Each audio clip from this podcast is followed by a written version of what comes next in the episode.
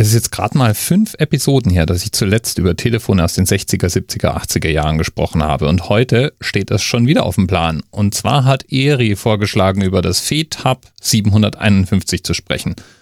Okay, dann haben wir das Thema, glaube ich, aber auch so einigermaßen durch.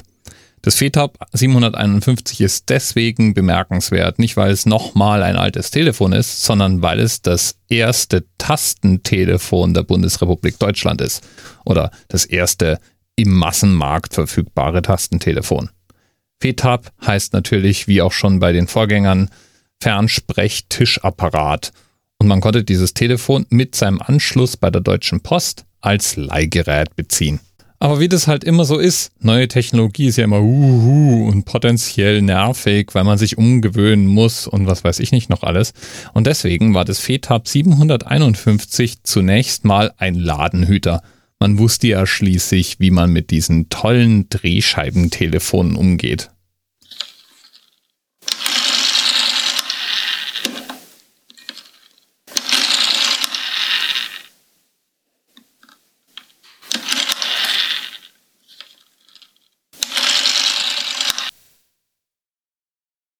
Wer braucht da schon irgendwelche Tasten? Kann ja eigentlich gar nicht mehr das Telefon, nicht wahr? Auf den Markt kam es jedenfalls am 15. November 1976.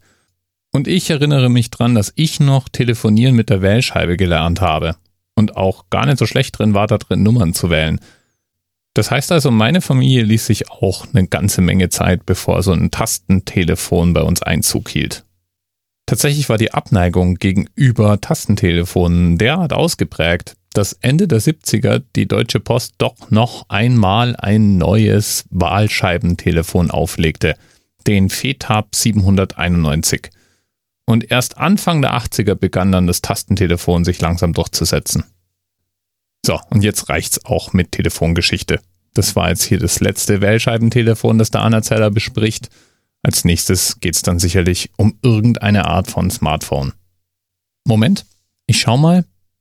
Ja, das nächste Telefon taucht bei der 770 auf. Und man könnte es als eine Art Smartphone bezeichnen. Vielleicht. Danke an Themenpaten Eri für den Vorschlag. Ich bin ja immer für eine gerüttelte Dosis Technologie-Nostalgie zu haben. Bis bald.